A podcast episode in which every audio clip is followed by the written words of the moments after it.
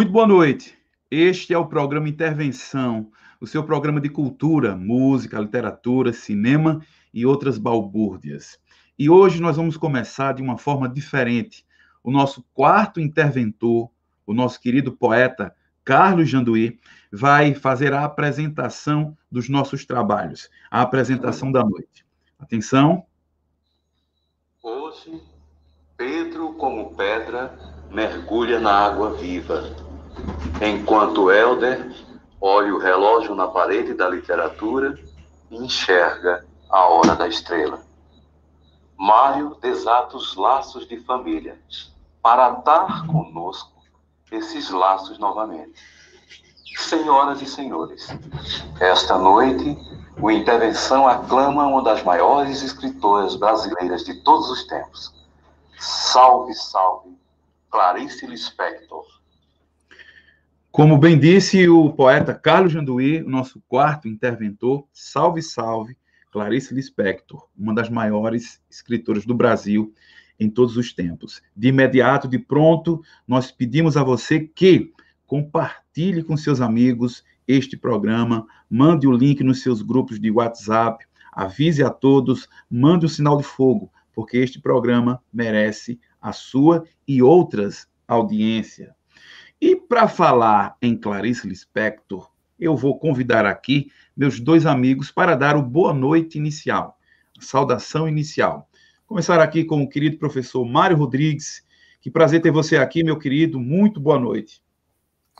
Helder Eric, Pedro Henrique, como sempre, uma honra, uma satisfação estarmos fazendo mais um Intervenção Cultural, a sua revista semanal de cultura e falarmos desse grande nome da nossa literatura, Clarice Lispector. Também é um prazer, né? Essa abertura emocionante aí do professor Carlos Janduí, nosso quarto interventor, e o pessoal que está nos acompanhando, participando ativamente com seus comentários, também são realmente uma parte orgânica do nosso intervenção cultural todas as quartas-feiras. Eu devo dizer brevemente uma, uma pequena anedota, uma pequena situação que aconteceu na Alemanha você sabe que existe talvez o maior escritor alemão de todos os tempos. Ele se chama Johann Wolfgang von Goethe. É, todo mundo conhece, foi aquele cara que escreveu Os Sofrimentos do Jovem Werther, Fausto, entre outros grandes livros da literatura alemã e mundial. Goethe, ele nasceu em 1710. Portanto, em 2010, estava se completando os 300 anos do nascimento de Goethe. Aí sabe o que aconteceu na Alemanha? O pessoal é, quando Goethe completou os 300 anos, o pessoal, na verdade, ignorou completamente o nascimento de Goethe, o grande escritor alemão, e foi buscar um poeta lá esquisito, um poeta meio esdrúxulo nos Estados Unidos, e passaram a homenagear esse poeta dos Estados Unidos durante os 300 anos do nascimento de Goethe. Parece um absurdo, né? É um absurdo, porque de fato não aconteceu. Nos 300 anos de Goethe, o grande escritor alemão, ele foi homenageado, sobretudo na Alemanha, sua pátria. E ninguém cogitou a ideia de buscarem lá um poeta abandonado nos Estados Unidos para, de uma forma de viralatismo, chamar atenção para isso. Né? Então, eu corro o risco de ser monotemático. Mas eu preciso deixar claro aqui, né? Você não pode, no ano em que se completa o centenário de provavelmente a maior escritora que esse país produziu, não é possível cogitar em não dar a ela as devidas honrarias e as devidas homenagens. Então, fica aqui a nossa módica, porque afinal de contas o nosso canal é pequeno, mas verdadeira homenagem a essa grande mulher e essa grande escritora, Clarice Lispector. E que absurdos, como que eu citei aqui em forma de anedota, não venham a se repetir, não é? E boa noite a todos. Então, boa noite agora ao nosso querido Pedro. Pedro, meu querido. Boa noite, meu querido. Agora ao vivo, de fato, né? É, queria apenas Mário Rodrigues e Helder Eric, dizer que é, isso que Mário é alerta é muito grave. E a gente vive num país em que é, no qual reconhecer os nossos escritores, reconhecer nossos valores culturais, por incrível que pareça, é questão de resistência. Algo que era para ser feito de forma, da forma mais comum e prazerosa possível, se torna em resistência, dada a ignorância, dada a estupidez da, de toda a construção é, é, que a gente tem, vem, vem vivendo. Né? Mas a gente está aqui para resistir. É, vamos fazer a nossa homenagem a Clarice Lispector. É, Mário, em outra live, falou aquela história lá de Paraty que chega e me deu uma dor no coração de que no ano do centenário de João Cabral de Melo Neto e Clarice Lispector, eles homenageiam poetas americanos. É triste, mas a gente está aqui. Só a gente, esse grupo aqui, mas que a gente reproduza, que a gente utilize uh, na nossa casa, com a nossa família, nas nossas redes sociais, reproduza a informação e reproduza a literatura de Clarice Lispector, essa pernambucana. Eu não poderia dar outra origem a ela. Ela ficaria com raiva se a gente falasse que ela é de outra nacionalidade, outro estado. Essa pernambucana arretada e profunda e doída e linda e vasta que a gente vai homenagear aqui. Boa noite, boa noite a todos e todas e vamos embora. Boa, que maravilha. Então vamos falar hoje sobre Clarice Lispector. Eu vou falar sobre o livro A Hora da Estrela, de Clarice Lispector. Mas antes eu quero fazer um, um pequeno comentário, um breve comentário, né? Estamos vivendo tempos de barbárie nesse nosso país. Programas como esse servem para dentre outras coisas, além de educar, sensibilizar. É um encontro de amigos que estão falando sobre arte, literatura, sensibilidade, humanização, sentimentos, né? E nós estamos passando por um momento terrível no país, onde a pessoa que é estuprada é humilhada.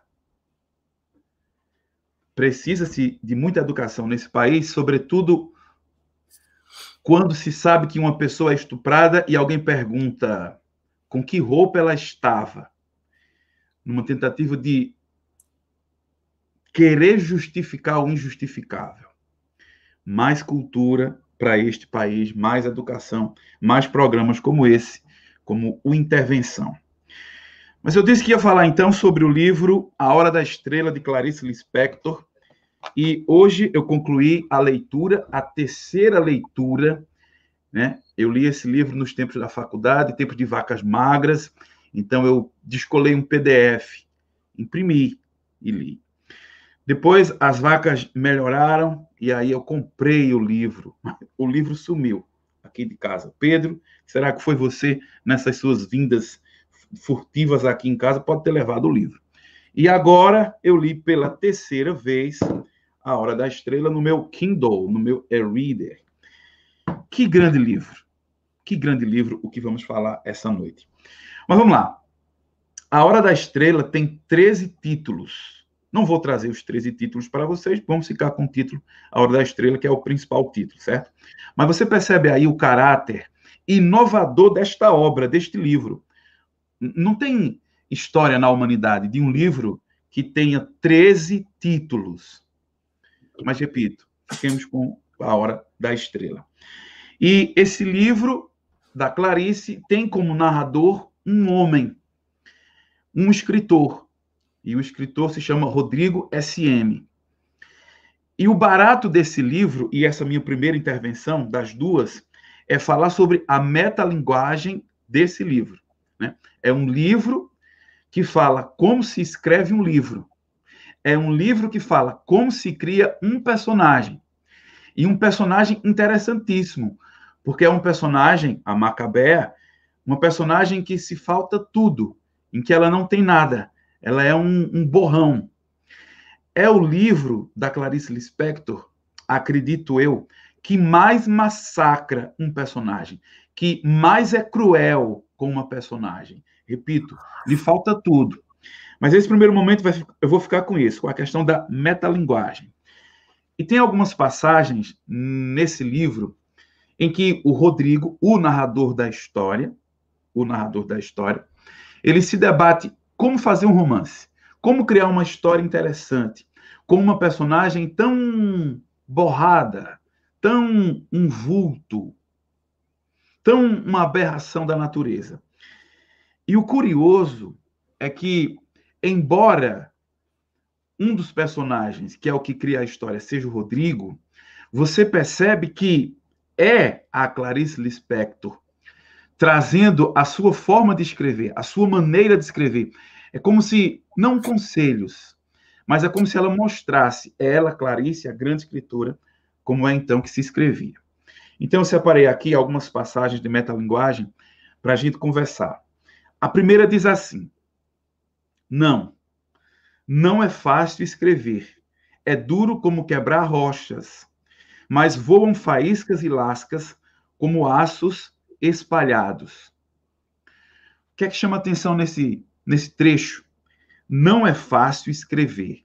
Escrever é como quebrar pedras.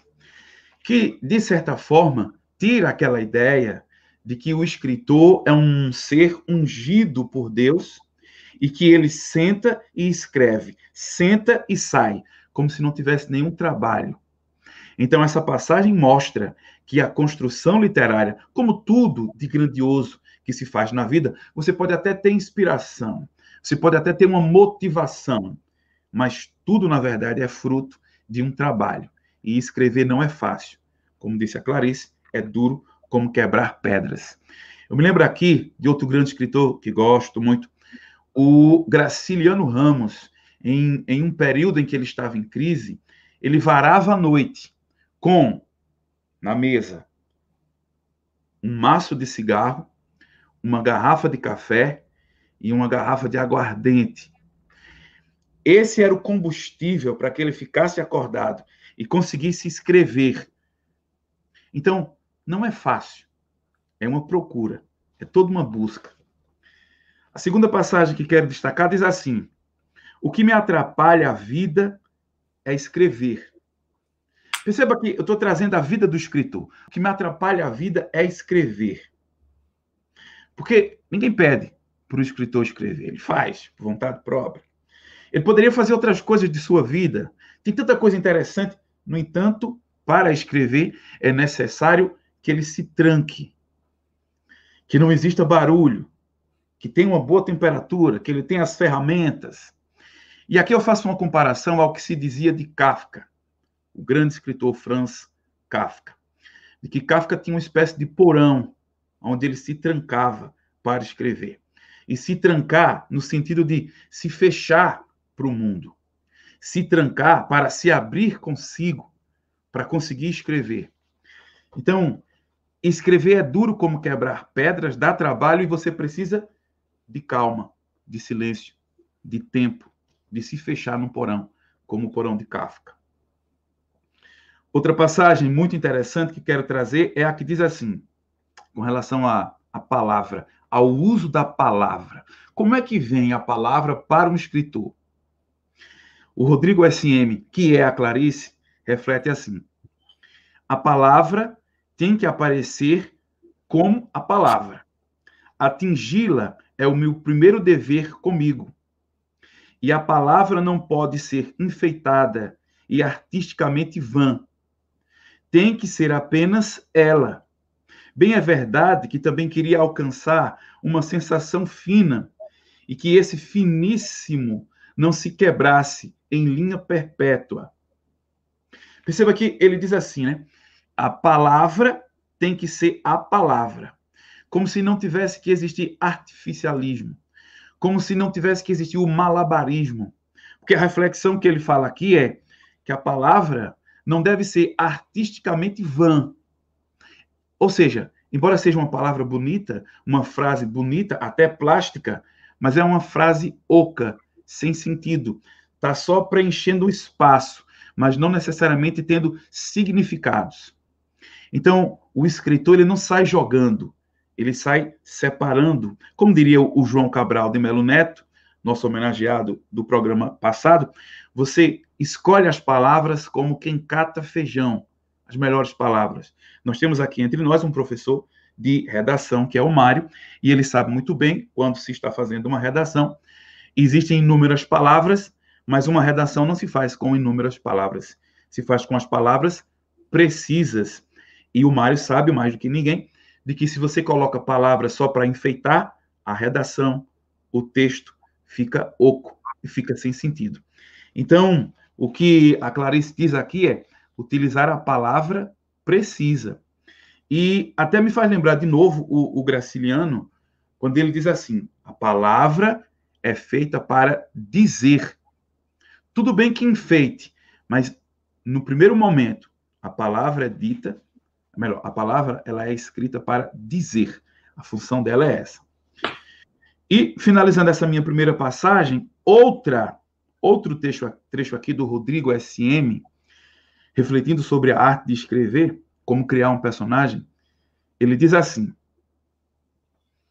A história determino como falso livre-arbítrio. Vai ter uns sete personagens e eu sou um dos mais importantes dele. Claro, eu, Rodrigo SM. Relato antigo este, pois. Não quero ser modernoso e inventar modismos à guisa de originalidade. Perceba uma coisa curiosa. A Clarice diz: Não quero ser modernoso, na voz do Rodrigo. Não quero ser o, o original. É claro que na sua vida você tem que buscar a originalidade, sim, tem que buscar o diferente, sim. Mas ela abre mão dessa originalidade para dizer assim: é, eu não quero fazer o modernoso, eu quero fazer uma história que funcione, né? uma história que, que exista. E por si só venha valer a pena. Aqui no Brasil se discute muito, sobretudo na poesia, de alguns poetas que fazem as suas poesias e ninguém compreende nada. E ninguém compreende nada porque ele quer ser extremamente original, ele quer fazer o diferente é, é válido esse pensamento, mas há um perigo, há uma linha que é ser original e ser ilegível.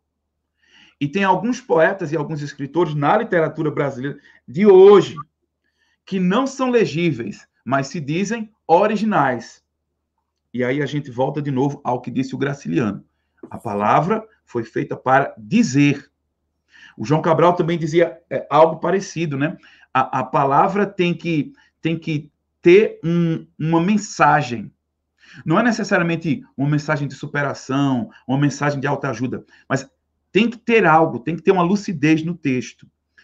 Então, o que a Clarice faz brilhantemente neste livro é abrir mão de uma possível originalidade, cri criando ou reinventando uma linguagem nova, para criar uma história legível e não ilegível. E aqui eu faço um apelo a alguns escritores da literatura brasileira, sobretudo os poetas contemporâneos.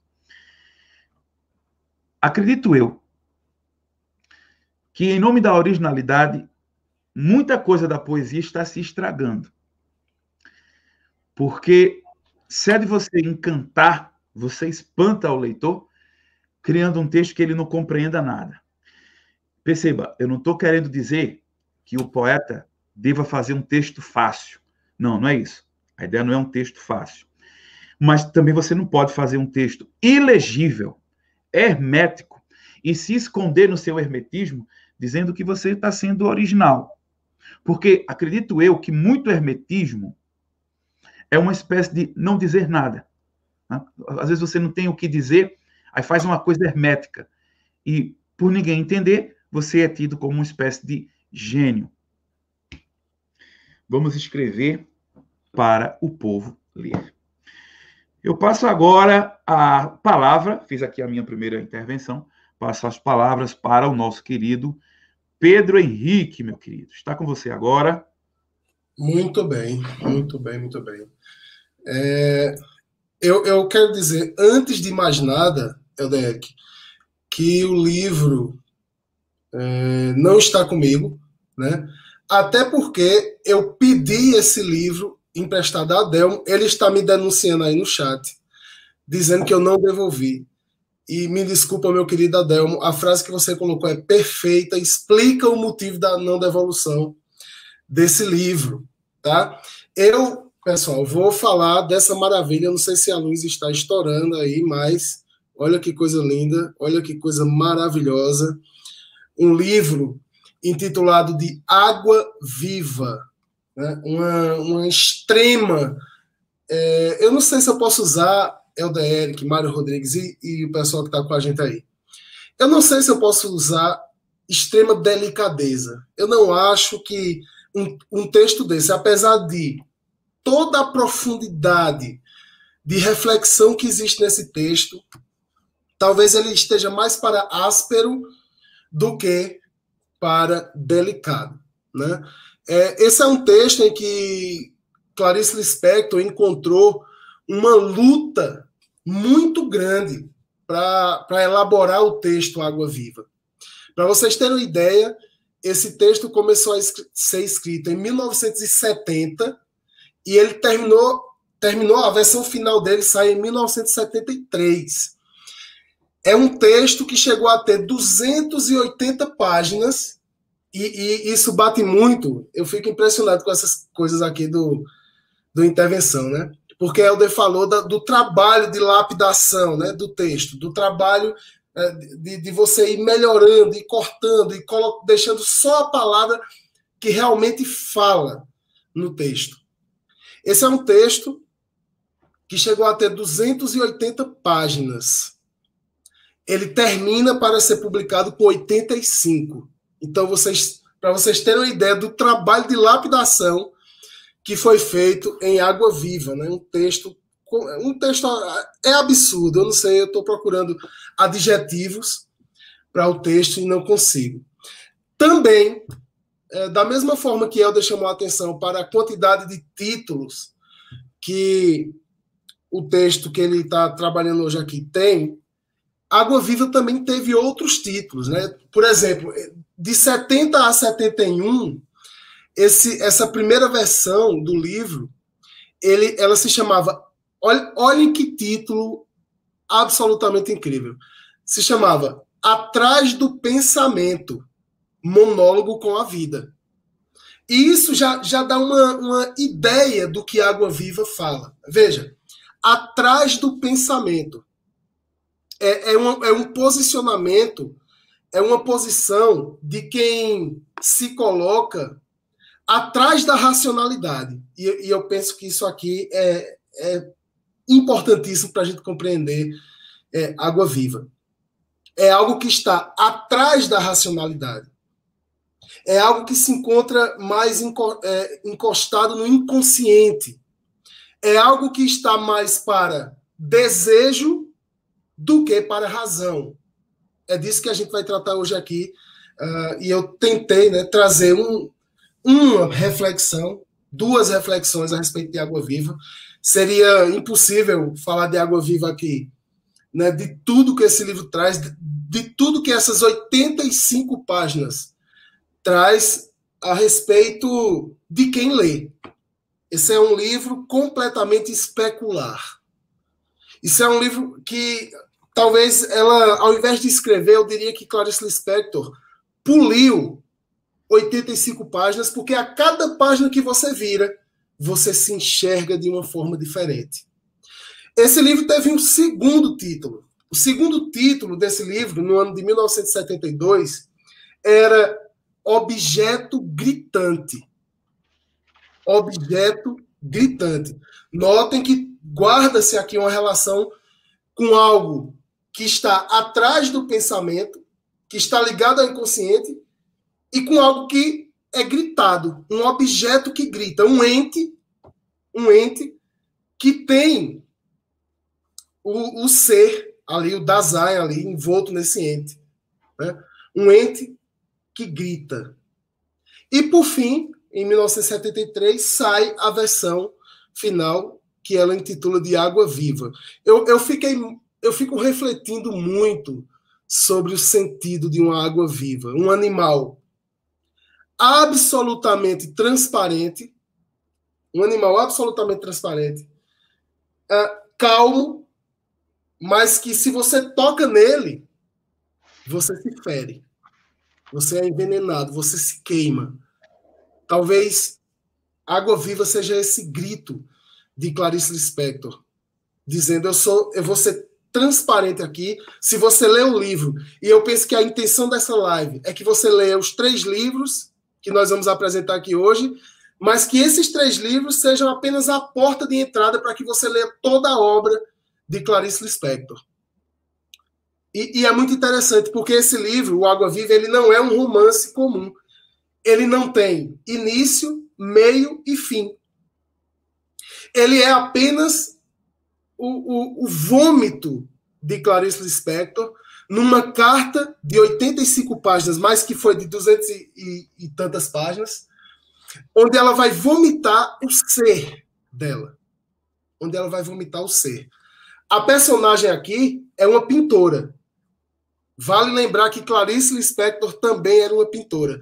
A personagem não tem nome. É simplesmente um eu, e por isso que esse, eu acho que esse livro é muito especular. Ele reflete cada um que lê, ele reflete cada alma de cada pessoa que lê esse livro. E é uma pintora tentando se apoderar do poder da palavra. Então, entra aqui também, LDR, que mais Rodrigues, uma metalinguagem para se expressar naquilo onde, naquele âmbito onde ela não sabe se expressar, que é o âmbito da palavra. Ela sabe se expressar com as cores. Ela sabe se expressar com os pincéis. O lápis e o papel é estranho a essa pessoa. E por isso ela vai se expressar com o seu desejo. Esse livro é imponente. Ele tem um fluxo de consciência. Ele é um monólogo interior. Ele é uma prosa poética. Eu gostaria de ler aqui o prefácio do livro, que diz o seguinte: notem a angústia de, de quem pinta e precisa escrever, porque diz: tinha que existir uma pintura totalmente livre da dependência da figura, que, como a música, não ilustra coisa alguma. Ora, esse livro não pretende ilustrar coisa alguma. Esse livro não pretende contar história alguma. Ele apenas fala do ser. Isso é mais profundo que tudo. Isso é mais profundo que qualquer oceano. E ele diz, e ela diz: não ilustra coisa alguma, não conta uma história e não lança um mito. Tal pintura contenta-se em evocar os reinos incomunicáveis do espírito. Meu amigo David, que está aqui nos assistindo, psicanalista, sabe o que, do que se trata os reinos incomunicáveis do espírito. Nós estamos falando aqui, meus queridos e minhas queridas, de desejo de puro desejo, de puro instinto. É com isso que ela vai escrever esse livro. E, ela, e, e o prefácio continua e diz: onde o sonho, onde o sonho se torna pensamento, onde o traço se, to, se torna existência. Não à toa, não à toa, ela escreve uh, na, no transcorrer, é um, é um texto corrido, não tem capítulo, é uma carta que ela escreve para um tu, é uma carta que um eu escreve para um tu. E lá pelas tantas, Clarice Lispector nos brinda um comentário sobre este livro. Como ela escreve esse livro? Ela diz assim: O que te escrevo não vem de manso, subindo aos poucos até um auge, para depois ir morrendo de manso. Não. O que te escrevo é de fogo, como olhos em brasa. É isso e vamos em frente.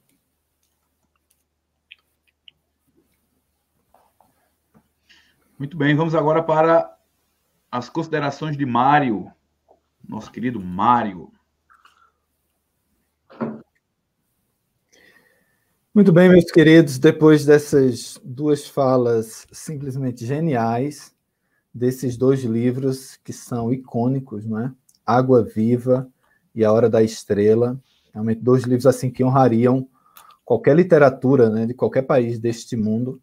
E o fato de ter saído da mesma sensibilidade é impressionante. Isso sem falarmos de vários outros grandes livros que a Clarice produziu. Eu, diferente de Helder e Pedro, que ficaram com narrativas longas, eu fiquei com narrativas curtas. Eu fiquei com os contos da Clarice Lispector, e é exatamente sobre contos que eu falarei na, na aula de hoje. Na aula de hoje, na intervenção de hoje, que não deixa de ser uma espécie de troca, como é próprio de todas as aulas, não é? É preciso esclarecer que Clarice Lispector ela escreve contos no momento em que João Guimarães Rosa está escrevendo contos, no momento em que Rubem Fonseca está escrevendo contos. E esses dois são, indiscutivelmente, dois dos maiores contistas que o Brasil já produziu, entre outros, que estavam produzindo grandes contos naquele período. E talvez, é claro que a literatura é sempre algo muito subjetivo, mas talvez Clarice Lispector ela não esteja à altura do Rubem Fonseca e do Guimarães Rosa, porque talvez ela esteja acima deles. Talvez Clarice tenha sido a pessoa que melhor escreveu contos na literatura brasileira em todos os tempos. Não estou falando da melhor contista, eu estou falando da melhor pessoa que escreveu contos no Brasil, talvez seja a Clarice Lispector. Porque a sua linguagem tem uma peculiaridade interessante, que é assim, o, o Rubem Fonseca, por exemplo, ele é caracterizado por ele pegar as vozes da barbárie e as vozes da civilização. E nessa fusão de barbárie e civilização cria-se um amálgama que é o reflexo mesmo da nossa sociedade. Um dos grandes méritos do Rubem Fonseca, um mestre no conto. Aí você tem o Guimarães Rosa. Guimarães Rosa é outro gênio da literatura e do conto. Mas o que o Guimarães faz? Como a linguagem o constrange, ele cria sua própria linguagem. Então, ele é um sujeito poliglota. Então, se ele precisa de uma expressão que não há no português, então o que é que ele faz? Ele busca, por exemplo, um, um vocábulo alemão, ele pega um vocábulo tupi, ele funde o vocábulo germânico com o vocábulo tupi, mescla e cria a palavra que ele precisa para se expressar. Né? Por exemplo, Sagarana, que é um famoso livro de contos do Guimarães Rosa, é exatamente isso, né? você tem um, uma expressão islandesa e você tem uma expressão indígena misturada para dar nome àquele livro. Clarice não. O que é que Clarice faz? Ela pega a linguagem mesmo, a linguagem que nós temos, a linguagem comezinha, a linguagem do dia a dia, a linguagem fluente. Só que ela organiza suas frases dentro da sua sensibilidade fora de série, que a frase, por si só, ela nos tira da zona de conforto. Ela mexe com algum tipo de nervo que não é de uma maneira tão imediata como Rubem Fonseca, com o choque, ou Guimarães Rosa com o eruditismo. Vou dar um exemplo disso, só para a gente entender melhor. É quando ela escreve a seguinte frase do conto que eu vou comentar daqui a pouco. Felizmente, ela nunca precisava rir, de fato, quando tinha vontade de rir. Perceba que nessa frase não tem nada de difícil, nem nas palavras e nem na sintaxe. Só que essa frase te aprisiona, essa frase te constrange de tal maneira que você fica preso nessa frase. Você precisa reler. Note, felizmente, ela nunca precisava rir, de fato, quando tinha vontade de rir. Aí você precisa, perceba, você precisa elaborar. E você, bom, quando é que eu tenho vontade de rir? Quando eu estou muito bem, então eu estou muito satisfeito, eu estou pleno, então me dá uma vontade de expressar isso através do riso. Só que a frase diz assim: ela nunca precisava rir de fato quando tinha vontade de rir.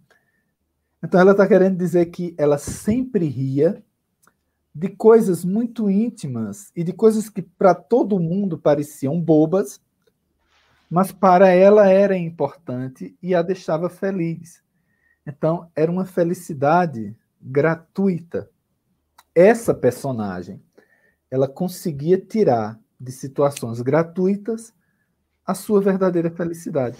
Só que para você chegar a isso numa frase tão sintaticamente simples como essa e vocabularmente simples como essa, parece que você está num mundo, parece que você é jogado numa outra dimensão, e de fato você é jogado numa outra dimensão, que é a dimensão da linguagem. Então, esse é o primeiro ponto né, que eu quero pontuar. O outro aspecto, e Clarice Lispector precisa ser colocada para entendermos, é o conceito de epifania. Sabe que epifania é um termo, sobretudo religioso, associado ao divino, é quando alguém tem uma revelação, uma iluminação. Exemplo, o Cristóvão, ele está atravessando crianças no rio. Vamos supor o Rio Jordão, lá na Palestina. Então ele está atravessando crianças no rio, né? De repente ele pega uma criança, mas essa criança é muito pesada, mas muito pesada. Todavia Cristóvão atravessa o menino no rio.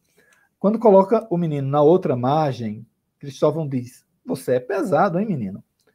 E o menino diz: Cristóvão, você acabou de carregar o rei dos reis. E aí Cristóvão descobre que carregou o menino Jesus.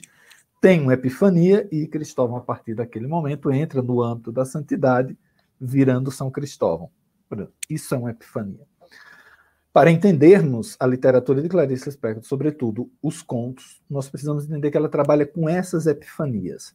Então, ela parte de situações ali do cotidiano, em que algo dá um start e leva aqueles personagens a um momento epifânico, um momento de revelação e que provavelmente vai mudar toda a sua visão de mundo dali para frente. Isso também acontece com o leitor no momento que ele vivencia através da literatura essas experiências. Colocado essas duas observações, perceba a beleza plástica mesmo da frase de Clarice e esse aspecto da epifania, vamos ao primeiro conto de hoje. O primeiro conto que eu vou falar com vocês chama-se Os Laços de Família. E prestem atenção a esse título: Os Laços de Família. Eu já vou parar um pouquinho aqui para refletir um pouquinho sobre é, esse título. Presta atenção à palavra laço. Laço é uma palavra muito esquisita. Porque laço pode ser nada mais, nada menos do que o ornamento de um presente. Então você recebe um presente, aquele presente clássico, numa caixinha, ele vem com um laço. Então é um enfeite, é um bibelô de um determinado presente. Por outro lado, você tem o laço como aquilo que os boiadeiros, os vaqueiros, por exemplo, fazem. Eles enlaçam o animal e o animal fica aprisionado. De maneira que laços de família pode ser ao mesmo tempo uma bênção, né? um enfeite que coloca ali os seus liames genéticos e amorosos em consonância, mas também o laço pode ser uma asfixia, pode ser uma prisão. Por isso que o Djavan, Pedro, ele nos diz que o amor é como um laço, um passo para uma armadilha, porque tem toda essa ambiguidade na palavra. Bom, esse conto, Laços de Família, como ademais acontece com Clarice Lispector, parte de uma premissa simples, aliás, muito simples. A história é a história de Catarina. Catarina ela é casada com Antônio e eles têm um filho, um filho pequeno, uma criança. Eles foram visitados pela mãe de Catarina, sogra de Antônio, se chama Severina. E o conto começa quando Severina está indo embora daquela visita.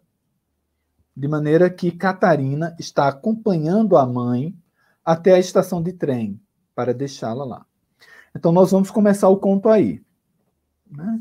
Catarina está com a mãe, chegam até a estação de trem, a mãe pega o trem, viaja. Catarina volta para casa, para o seu apartamento. No apartamento, ela encontra o marido Antônio e o filho pequeno. Ela pega o filho pequeno e vai passear com o filho na praia, ali na orla do Rio de Janeiro. O marido, da janela do apartamento, vê lá embaixo a mãe, Catarina, com o seu filhinho pequeno passeando na orla. Esse é o conto, né? Esse é o enredo no seu substrato mais básico da narrativa.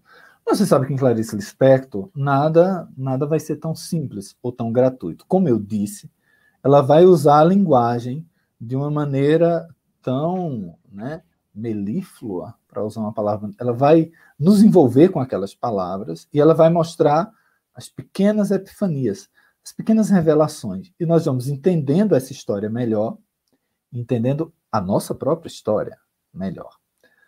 Catarina, como eu disse, está indo com a mãe, Severina, para a estação de trem.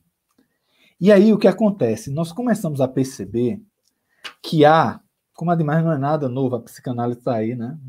Há uma cisão, há um tipo de disputa, há um tipo de choque ali. Claro, subjacente, né? Subjacente, por baixo dos panos. Mas há uma tensão entre a filha e a mãe. Pois bem, aí tem um momento que o conto nos diz o seguinte: elas estão no táxi, indo para a estação de trem. O táxi breca de repente e a mãe e a filha, no banco de trás, acabam batendo uma no corpo da outra por causa do impacto da freagem. Aí diz assim, Clarice. Porque de fato sucedeu alguma coisa entre elas. Seria inútil esconder. Catarina fora lançada contra Severina, numa intimidade de corpo há muito esquecida, vinda do tempo em que se tem pai e mãe, apesar de que nunca realmente haviam se abraçado ou beijado. É como eu disse, é uma pequena frase com palavras que nós conhecemos, mas que nos leva a outro mundo, a outra dimensão. E você começa a perceber o que há entre essa mãe e essa filha, né? Essa tensão começa a ser revelada. Começa a ver aqui um aspecto epifânico. E prestem atenção a essa frase, né? Uma intimidade de corpo há muito esquecida no tempo em que se tem pai e mãe. Quer dizer, tem um tempo na vida, tem um tempo na vida de intimidade de corpos, de intimidade de sentimento entre pai e filho, mãe e filha. Mas chega também um momento na vida que isso não acontece, que isso deixa de acontecer que essa ruptura acontece. E aí Clarice nos revela, isso já aconteceu com essas duas personagens. Então, elas já estão distintas, separadas uma das outras. Embora, né, social e familiarmente, isso ainda esteja sob lençóis, embaixo dos panos. Aí Catarina entrega a mãe lá na estação de trem e note, na hora que a mãe está dentro do vagão, ela olha pela janela para a filha, né? Aí diz: a cabeça da mãe apareceu na janela. Sua mãe estava envelhecida e ambas esperavam uma pela outra sem ter o que dizer. Então, Clarice está nos dizendo, claro, sem obviedades, porque afinal de contas nós estamos falando da alta literatura, mas ela está dizendo: olha, esse laço de família entre filha e mãe está ali, está ali, está prestes a se romper. Mas aí tem mais. Ela vai falando isso e tal, e a mãe se despede. E note essa frase, é uma frase de quatro palavras. Mas você que está nos assistindo, pense nessas quatro palavras. Ela diz assim, no final de tudo, né? Sua mãe lhe doía. Sua mãe lhe doía. Então, era o laço de família, né? Que asfixiava, porque sua mãe lhe doía. Pois bem, Catarina entrega a mãe, a mãe viaja, Catarina volta, volta. Aí Catarina, ao chegar em casa, ela pega o filho e vai passear na praia com o filho. Só que aí o conto diz que ela segura a mão do filho, mas segura com muita força. Segura a mão daquele filho pequeno com uma energia imensa. É como se o laço perdido com a mãe estivesse agora sendo acentuado do laço com o filho, que ela não quer perder, mas se sabe, se sabe que no futuro esse laço também irá se perder. Aí tem um trecho que diz assim, né? Em que momento é que a mãe, apertando uma criança, dava-lhe esta prisão de amor que se abateria para sempre sobre o futuro homem? De maneira, perceba o que Clarice está dizendo. Ela está falando da relação que está se esvaindo. Aí ela está falando da relação presente, né? A, a, a Catarina apertando com força para não perder o laço com o filho, que está perdendo com a mãe. Mas a narradora, Clarice, ela aponta para o futuro. Ela vai, vai chegar um momento no futuro em que o filho vai se sentir aprisionado por esse amor. E também o filho vai querer ter essa ruptura. E por fim, tem o quarto personagem, o marido. O marido está vendo essa cena e a mãe segurando com força o filho, talvez até puxando, né? Pelo, pelo calçadão. E o marido lá de cima, no andar alto, olhando a mãe e o filho. E o marido começa a pensar ele próprio como a sua vida está ligada à vida daquela mulher. Como a partir do momento que eles se casaram e constituíram aquela pequena família, como a vida dele havia sido abdicada, como ele deixou de lado a persona íntima exclusiva dele para fazer parte daquele arranjo familiar. E ele começa a pensar sobre aquilo. E você nota que é um outro laço familiar sendo colocado em xeque. E ele se questiona se é, é aquilo mesmo. Aliás, é um questionamento que os homens casados fazem em algum momento do seu casamento depois de um tempo eles se perguntam: é isso mesmo que eu quero da vida, né? É, ou, é, ou eu ainda preciso buscar algo que essa relação está me sonegando? E ele começa a pensar nisso, né? E ele diz assim: é, é pensa nisso, aí ele volta para sua relação familiar e ele diz: olha, ele, ela, Antônio e Catarina, viviam tão tranquilos que se se aproximava um momento de alegria eles se olhavam rapidamente, quase irônicos, e os olhos de ambos diziam: Não vamos gastá-lo.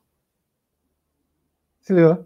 Então eles assim, é uma consciência tão grande daquele fio que eles estão vivendo, eles assim, quando a gente acha um momento de alegria, não vamos gastá-lo. Vamos preservá-lo, vamos vivê-lo, por fim, etc. Então, o que, o que nós entendemos até aqui, mas ainda não é o brilhantismo, de Clarice. Calma, chegou agora.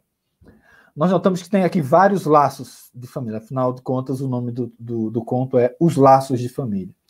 E nota que Clarice trabalha essa ambiguidade o conto todo, porque é a relação da, de Catarina com a mãe, é aquela relação tanto quanto asfixiadora, mas que remete a um tempo.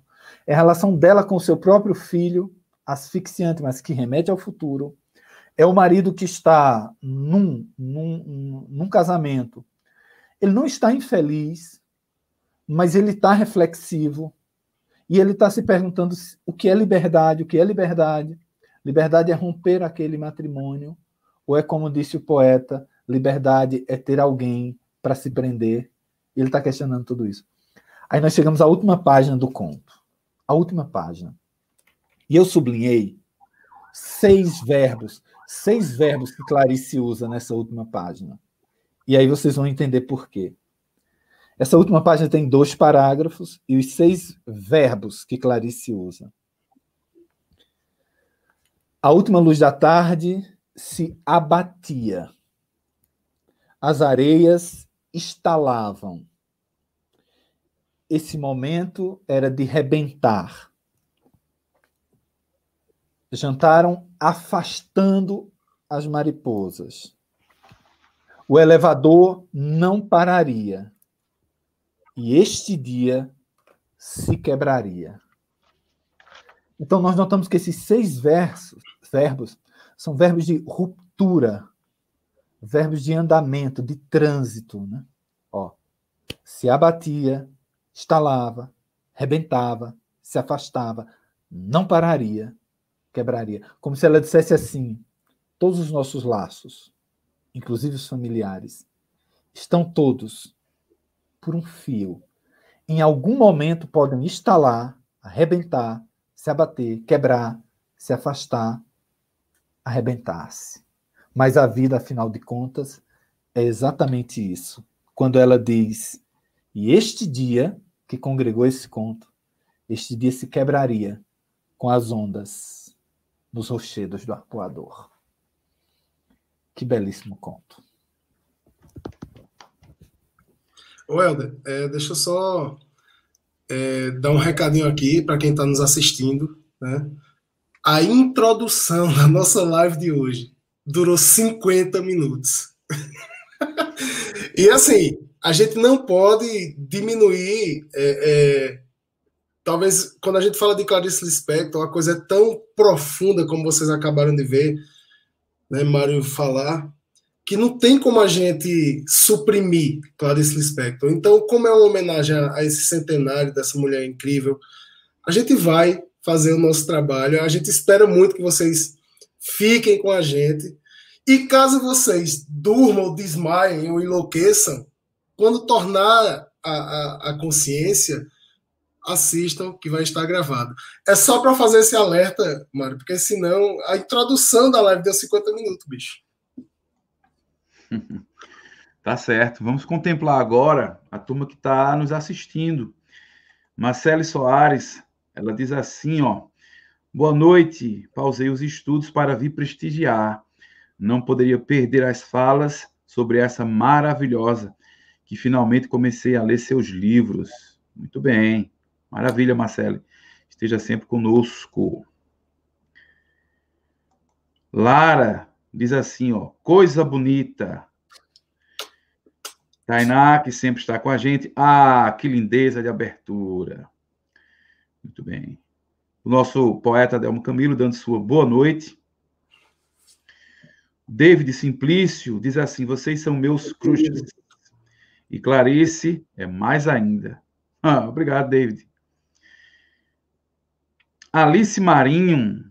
Alice Marinho diz assim, ó. Ô, oh, Glória, viva esta mulher perfeita. E em seguida ela coloca outro comentário dizendo assim: A escritora de minha vida, obrigado por este programa. Obrigado você por estar conosco, minha querida. A Cláudia, é, respondendo a, a uma fala de Mário, ela diz assim: é aula sim, a gente aprende sempre por aqui. Muita gente participando hoje, hein? David de novo diz assim: ó, um dia Clarice disse que o sabor de uma fruta não está na fruta, mas no encontro dela com o paladar. Eu fiquei em transe. Bem. Ingrid, nossa queridona, boa noite, meninos queridos, que nutrem meu ser poético. Boa. Ramon Ferreira dá uma contribuição, faz a sua intervenção, dizendo assim: um dos melhores livros que analisa a questão da epifania em Clarice Lispector é a tese de Olga de Sá, publicado com o nome de A Escritura de Clarice Lispector. Tá vendo que esse nosso encontro ele, ele é uma conversa, uma conversa entre amigos, uma conversa entre pessoas que gostam de arte. Fica aí a indicação para quem quiser conhecer mais de Clarice e, sobretudo, dessa questão a, do psicológico de Clarice Lispector, do fluxo de consciência, né? Vera Lúcia dizendo, homenagem linda. Enfim, muita gente participando, muita gente participando. Luna, Luna Chaves Costa diz assim: a última entrevista de Clarice é uma das coisas mais lindas que já vi, que, tive, que já tive a oportunidade de ver. A entrevista célebre de Clarice Lispector, né? Muito bem. E aí a Thaís Marques diz assim, já que a preocupação de Pedro era com o tempo, Thais Marques disse que ficaria a noite inteira ouvindo vocês. Muito bem, muito bem, muito bem. Pois bem, vamos então para nossa segunda rodada de homenagem a Clarice Lispector. Ué, é, na verdade, diga... seria porque a gente fez a primeira, a gente falou de, do que a gente vai falar. Né? E agora a gente vai adentrar na leitura do livro, não é isso? É, que bom que eu não estou sabendo que eu estou falando aqui, mas vamos lá, vamos lá, vai dar certo. Muito bem, Pedro, muito bem. Você está meio bugado hoje, mas é assim mesmo, a vida é boa, a vida é bela. Pronto, então eu estou falando sobre o livro A Hora da Estrela. Eu disse a vocês que eu li este livro três vezes, né? Tirando Vidas Secas, que já li cinco, então esse é o livro que, que mais me tocou assim. Por que é que eu gosto tanto é, da Hora da Estrela, né? Tem muito daquilo que Mário falou, por ela ter uma linguagem simples, simples sem ser simplista. Eu sempre gosto de dizer isso. Simples sem ser simplista. Né? Simplista é de qualquer forma. E o simples tem todo um trabalho até se chegar a esta simplicidade. Já falamos sobre isso em programas passados. Mas tem uma coisa em Clarice que me encanta muito, que é a questão do psicológico. A própria Clarice, e, e alguém falou aqui do, da entrevista de Clarice, na entrevista ela diz assim, né, que o seu livro, os seus livros, ou toca ou não toca. Não tem como você ficar indiferente a Clarice. Ou você gosta, ou você não gosta. Ah, eu acho mais ou menos. Ah, é legalzinho. Não, ou você gosta, ou você não gosta. Como ela mesma disse, ou toca, ou não toca. Outra coisa interessante, e, e, e foi bom lembrar da entrevista, é que nessa entrevista ela diz assim, né, que um professor do Colégio Pedro II leu seu livro, e ele era professor de português, né, literatura e redação. Colégio Pedro II, colégio conceituado no Rio. Este professor leu e não compreendeu o livro, e não entendeu o livro. E Clarice não é muito de, acredito eu, entender ou não entender. Parece que aquilo que ela diz é ou toca ou não toca. Alguém colocou aí nos comentários para que se falasse sobre o livro Perto do Coração Selvagem. Eu li esse livro e não o entendi e não o compreendi. Mas não é que eu o detestei, eu amei. É um dos melhores livros que eu já li, mesmo sem ter uma compreensão dele, mesmo sem ter um entendimento, pela beleza do livro, pela questão psicológica que o livro traz. Ou é aquela história que se diz assim, né? Eu não entendo o canto de um pássaro. Eu não compreendo. No entanto, eu acho bonito. Então a ideia é que a gente está sempre tentando achar um entendimento, ter um entendimento. Sim, claro, é preciso. Mas às vezes, é, não entender é bonito também. Não entender causa todo um mistério. Eu não sei vocês que me estão ouvindo, mas é, eu, eu funciono, sei lá, numa outra voltagem. Mas às vezes, quando eu entendo muito algo, aquilo deixa de me encantar. Quando eu entendo muito alguma coisa, aquilo perde o brilho, porque eu decifrei. Não tem mais o desafio, não, não tem mais uma barreira a ser transposta. Então, quando eu entendo demais, eu me desencanto demais. Então, é sempre bom ter um mistério. E a Clarice é sempre esse mistério. E na literatura brasileira não tem escritora que melhor mexeu com o psicológico do que a Clarice. E no livro A Hora da Estrela, ela vai judiar muito. Olha o que eu vou dizer. Não tem personagem na literatura brasileira, pode procurar, que sofra tanto quanto a Macabeia, que seja tão judiada quanto a Macabeia. Muito embora a Macabeia, a personagem principal da história, nem saiba que sofra, mas sofre. E quem percebe o sofrimento somos nós que estamos lendo. A personagem, ela ela está numa vida que ela nem sabe se é alegre e nem sabe se é triste. Então ela está num transe. Ela não compreende o que a vida é. Mas nós que estamos lendo a história, nós vemos o sofrimento de Macabé e nós nos perguntamos: mas como alguém pode judiar tanto? Como alguém pode ser tão ruim assim? Para vocês terem uma ideia, a ideia do livro é justamente essa: é criar um personagem que seja um borrão, que seja apagado, que não tenha brilho, que seja um capim pisado, um vulto. E o personagem, como já falamos aqui, que vai contar a história é o Rodrigo, Rodrigo SM. E logo no começo ele ele se pergunta se a história vai ser interessante com uma personagem tão, aspas, tão desinteressante. Tão desinteressante, talvez na vida real. Mas para a literatura, quanto mais sofrido é a personagem, mais interessante é. Por exemplo, ele está criando a história e vai criar a personagem principal. A personagem se chama Macabea. E ele diz: Macabé vai ser uma nordestina. Pronto.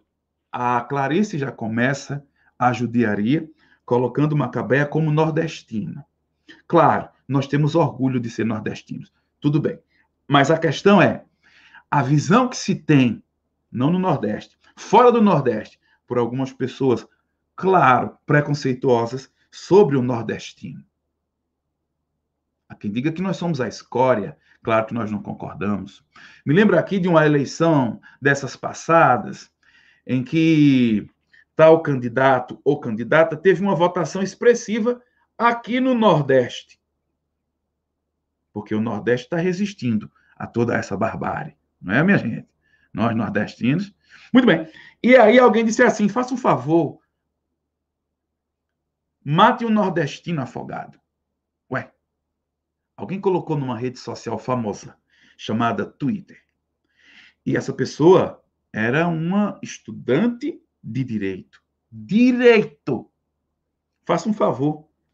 Mate um nordestino afogado. Porque o seu candidato não teria alcançado uma votação expressiva no Nordeste. Então, a Clarice já cria uma personagem que já sofre a partir do nome, Macabé, e sofre a partir das suas origens, Nordeste, uma nordestina. Mas uma nordestina que vai para o Rio de Janeiro. Uma nordestina que migra. E aí vai sofrer a questão do preconceito. Vai. Outra. Olha a judiaria. Essa personagem, a Macabé, nunca se viu nua. Nunca se viu nua. Nunca se olhou nua. Aquilo que todos nós fazemos, uma hora ou outra da vida, uma hora ou outra da existência, você se depara frente a um espelho e você se vê se sabe, se conhece, ou fica se tateando. Nem isso. Nem tatear, nem se conhecer. Então, é uma personagem que, que nem conhece quem ela é. Embora tenha erupções sexuais, ela nem se conhece. Nunca se viu nua. E aí, a brutalidade é: nunca se viu nua por vergonha ou nunca se viu nua por feiura. Vamos adiante na judiaria da Clarice. Com a Macabé. Repito, uma judiaria que torna a história bonita, sofrida. Você se sensibiliza com a Macabé. Você quer colocar a Macabé nos braços. Você quer ninar a Macabé. Você se torna íntimo. Você se torna irmão da Macabé. Macabé não sabe se expressar. Macabé não sabe conversar. E aí você sabe que uma das formas do homem marcar a sua presença no mundo se dá, sobretudo, com a comunicação, com a fala, com o que estamos fazendo agora. Macabea não sabe falar. E se Macabea não sabe falar, obviamente Macabea não sabe se defender e não sabe marcar território. Vamos a outra passagem. A, a Macabea não pensava em Deus e Deus não pensava nela. Uai. Então ela não tem nem a religião, ela não tem nem o Salvador, ela não tem nem aquele que lhe ampare. Deus não está olhando para ela e ela não está olhando para Deus. E eles vivem intrigados e eles não se conhecem. É, aí você percebe que por mais que o ser humano sofra, há uma coisa na religião, há uma coisa em Deus que conforta, a Macabéa sofre e não tem conforto, e não tem Deus. Vamos adiante. A Macabéa é uma personagem fedorenta. Ela fede. Ela não tem a prática do banho constante. Você está percebendo como a mão da Clarice foi pesada criando essa personagem que, na vida real, é totalmente desinteressante? Uma personagem fedorenta. As amigas com que ela divide o quarto as amigas até pensam, não, vamos falar que ela está fedendo. Elas não falam. Porque elas não falam? Elas não falam para a Macabé não se sentir magoada. E fica por isso mesmo. Outra, a Macabé nunca teve floração. Ela é um capim pisado. Olha que metáfora bonita. Nunca foi flor, nunca floriu, nunca brotou ela, ela é um capim. Você sabe que capim, a gente considera o capim mato. Né? Em alguns lugares, o capim nasce sem que ninguém plante. Ele é um intruso. Não é uma flor que você planta num jardim, cuida. rega. Ela é um capim. É, ela é um mato. Ela é algo que cresceu de forma indesejada. Aliás, Macabeia, ela, ela, ela, ela sente que não tem espaço no mundo e quando ela está em algum lugar, ela tem um olhar de quem pede desculpa. Sabe quando você é um, é um, um estranho em algum lugar, que você, per, que você pergunta assim: o que é que eu estou fazendo aqui? E a Macabeia, com um olhar, é como se ela pedisse desculpa, desculpa por eu existir, desculpa por eu estar aqui. Eu sou um capim, eu sou um mato. Eu cresci por aqui. Agora, também tem uma metáfora bonita, né? Em ela ser o mato, melhor, em ela ser o capim. Porque o capim é resistente, né? Você sabe que quando vem uma chuva forte, uma ventania, um furacão, um tufão, ele derruba a árvore, mas ele não derruba o capim. O capim enverga, mas não, não tora, mas não quebra. O Lenine tem uma, tem uma música em que ele fala mais ou menos sobre isso, né? De que o capim enverga, mas não quebra, né? Enverga, mas não vai embora. Outra passagem, para vocês perceberem a judiaria da, da Clarice com a Macabea. Ela diz assim: que a Macabea ela quer ter uma vida que não se gasta. Ela quer economizar a sua vida. É como se ela quisesse viver pouco para viver muito. Eu explico. É como se a Macabea fosse uma, uma caneta como essa que tem aqui em minha mão. Uma caneta. Quanto mais você usa, mais a caneta se gasta. A Macabé é como uma caneta. E ela acredita que quanto mais ela se usar, quanto mais ela sair, quanto mais ela caminhar, quanto mais ela viver, mais ela vai se desgastar, como se fosse uma caneta. Então ela quer se economizar para durar. A Macabé é como se fosse um sapato e ela não quer andar para o sapato não se desgastar. Ela quer se guardar.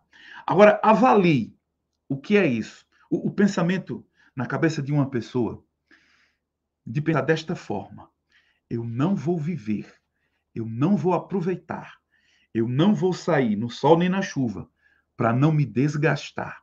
Eu vou ficar dentro de casa, me resguardando, me economizando para viver mais. Quero trazer aqui uma, uma passagem, porque a Macabé, apesar de ser tão desinteressante, ela tem um namorado. E o namorado se chama Olímpico de Jesus. Aí você percebe que o, o nome da Macabéia é, é um nome muito infeliz, mas o nome do namorado é um nome pomposo, Olímpico de Jesus. E a origem dos dois é a mesma, o Nordeste. A Macabéia ela sai das Alagoas, onde Clarice morou quando criança, Alagoas, depois ela vem para Pernambuco, e o Olímpico de Jesus é da Paraíba. E os dois estão no Rio e os dois se encontram. Será que a Macabé vai ser feliz nesse namoro? Bem, a passagem que eu quero ler diz assim: No meio da chuva abundante, encontrou a primeira espécie de namorado de sua vida, o coração batendo como se ela tivesse englutido um pássaro esvoaçante e preso. O rapaz e ela se olharam entre a chuva e se reconheceram como dois nordestinos, bichos da mesma espécie que se farejam. Até a relação do primeiro momento, que sempre é uma coisa mágica e romântica, e sentimental, ela, ela descreve com uma brutalidade. Então ela diz assim: bichos da mesma espécie que se farejam. Então não é como se fossem dois seres humanos se encontrando. É como se fossem dois bichos que acabam se cheirando para ver se um confia no outro, para ver se um pode estar próximo ao outro. Ele, a olhar enxugando o rosto molhado com a mão. E a moça bastou-lhe ver para torná-lo imediatamente sua goiabada com queijo. Ele se aproximou e, com a voz cantante de nordestino, que a emocionou, perguntou-lhe: E se me desculpa, senhorita, posso convidar a passear? Sim, respondeu atabalhoadamente, com a pressa, antes que ele mudasse de ideia. E se me permite, qual é mesmo a sua graça? Macabea. Maca o quê? Bea. Foi ela obrigada a completar. Me desculpe, mas até parece doença. Doença de pele. Perceba esse primeiro encontro. Eles se farejam como bichos, cães. E aí o, o comentário do Olímpico de Jesus, de que o nome dela parece mais um nome de remédio. Macabea, Macabeazinha. É claro que tem muita coisa para se falar desse livro, mas a gente não vai falar tudo para não tirar a graça da sua leitura, ok? Pois bem, pois bem, Pedro. Se você não está entendendo, eu vou lhe dizer agora, viu? Esta foi a nossa hum. segunda intervenção, ok? A primeira nós falamos sobre o livro, essa segunda. Aí agora você vai para a segunda intervenção, meu querido. Porque eu estava pensando que eu ia ter a introdução e depois duas intervenções falando do livro, entendeu? E depois as considerações finais. Mas tudo bem. Eu vou tentar me, me acelerar, mas sem querer também me acelerar, porque Clarice é como esse vinho, tem que ser apreciada com todos os sentidos. Né? Eu, eu, eu preparei meu querido Mário Rodrigues, que me emociona, que me excita, né, que me deixa maluco, meu querido Helder Eric, que tem essa, esse mesmo efeito sobre mim. Eu preparei uma metodologia, e como o livro Água Viva, eu falei para vocês na minha primeira intervenção, é especular, ele, ele nos reflete o que eu extraí do livro para poder falar para vocês. É, poderia ser extraído qualquer outra passagem, se fosse qualquer outra pessoa analisando, fazendo análise do livro. Li o livro duas vezes uh, e agora esses dias tive que fazer algumas leituras nele para mergulhar novamente nesse livro que é tão profundo. E, e, eu queria, eu vou fazer duas intervenções, né? Uma e, e, e, o método que eu, que eu utilizei é eu extraí passagens, é mais ou menos o que vocês estão fazendo, extrair passagens para falar um pouco sobre água viva. E eu quero falar, nesse momento agora, sobre uh, os modos de ser do ser humano em água viva. E eu quero falar de dois modos de ser. Eu quero falar do modo de estar no mundo, essa é, é essa intervenção de agora, e eu quero falar do modo de libertação, porque Água Viva é também um livro de libertação. Eu vou citar aqui uma passagem, uma ideia do, do Nietzsche, onde ele diz o seguinte: olha, nós temos que viver o presente. A vida, ela só é boa, você só consegue se tornar um super-homem, você só consegue se tornar uma super-mulher, você só é um super-humano quando você consegue viver a vida e escolher a vida a cada segundo. Lembrando que Clarice Lispector, em Água, Água Viva, se utiliza da expressão instante já. Eu quero viver o instante já. Nessa minha primeira intervenção, que é a segunda, eu quero falar um pouco sobre esse modo de estar no mundo desse eu de, desse eu de água viva, de, dessa pintora que está angustiada e, e de como ela expressa essa angústia de estar no mundo, e, e ela vai nos dar meio que uma fórmula. E é óbvio, está muito longe desse livro ser um livro de autoajuda, tá, minha gente? Ele é um livro de destruição. Mas ele é um livro que nos ensina ou nos dá algumas dicas de como alguém pode estar no mundo. Esse alguém, inclusive, pode ser você. Pode ser Helder, pode ser Mário, pode ser qualquer um de vocês que estão nos assistindo hoje aqui. resistentes igual a nós. Então, é, é, esse livro eu, eu extraí esses dois elementos, o modo de ser e o modo de se libertar. Eu, eu passo agora a falar do modo de ser, mas não utilizando as minhas palavras, utilizando as palavras da, da própria Clarice Lispector, numa espécie de fichamento que eu fiz do livro. E, e, e veja essa primeira passagem.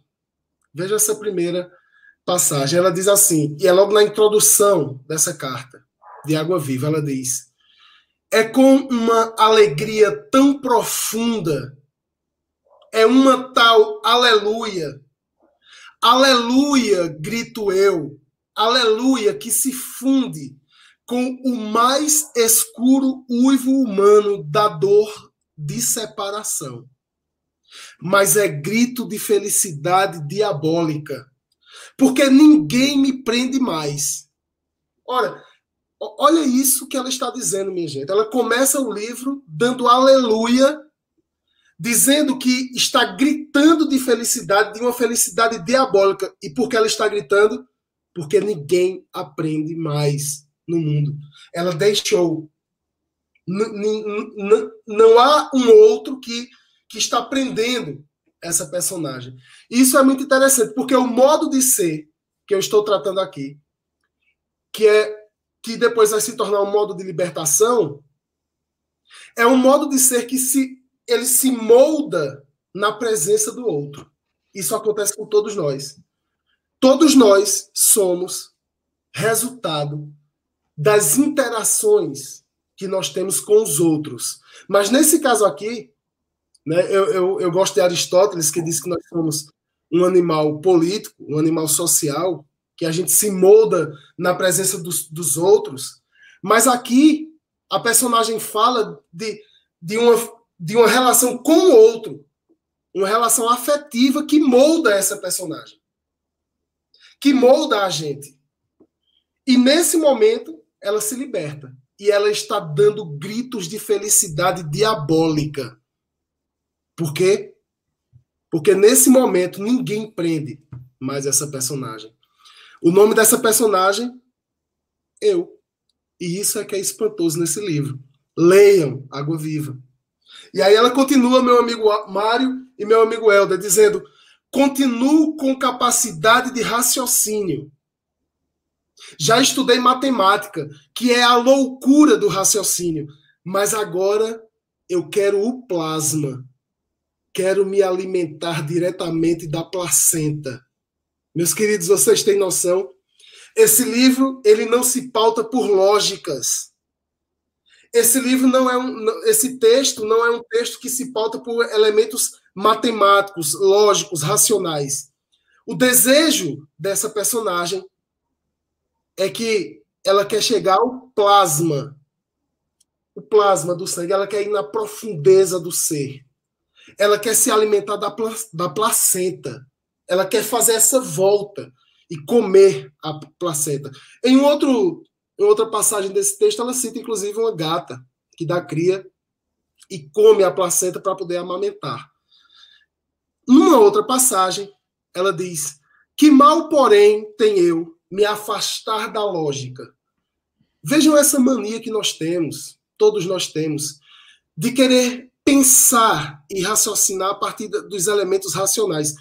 E, e é isso que Helder fala, quando ele não entendeu o livro, perto do coração selvagem, mas ele sentiu. A personagem aqui ela não quer entender nada, ela, ela não quer se pautar por uma, por uma lógica matemática, ela quer sentir ela está atrás do pensamento. Não, racionalidades não interessam. E eu acho isso fantástico na Clarice Lispector, porque porque durante muito tempo o mundo se pautou pela, pela, pelo iluminismo, né? pelo penso, logo existo. Se pautou pela racionalidade. Depois, no século XIX, veio uma gama de filósofos dizer: olha, não é bem assim. O mundo não é tão iluminista assim. Nós somos desejo. Nós somos impulso. Nós somos pulsão. Nós somos libido. E aí, qual é a maneira que, que Clarice Lispector tem de viver, de comer a placenta, de chegar ao plasma. Só há uma maneira: é viver o presente.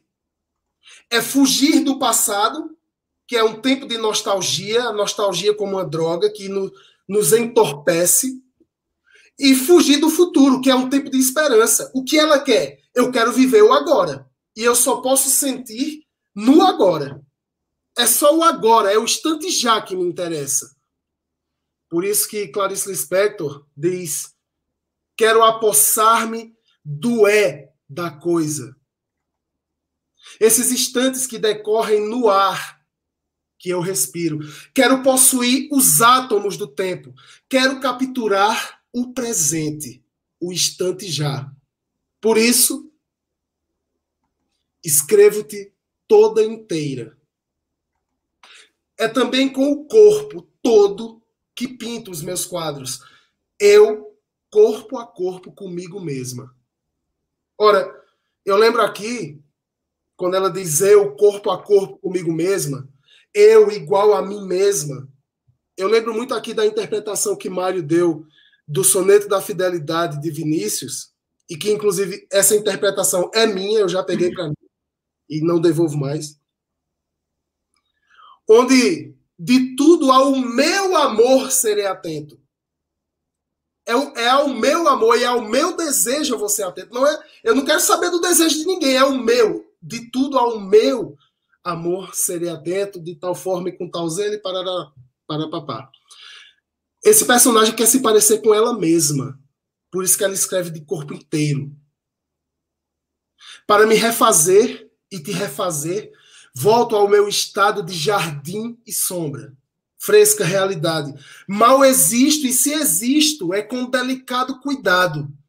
Estou viva, mas sinto que ainda não alcancei os meus limites. Me arrisco, vou arriscando e doidamente me apodero dos desvãos de mim. Meus desvarios me sufocam de tanta beleza. Eu sou antes eu sou quase, eu sou nunca. E tudo isso ganhei ao deixar de te amar.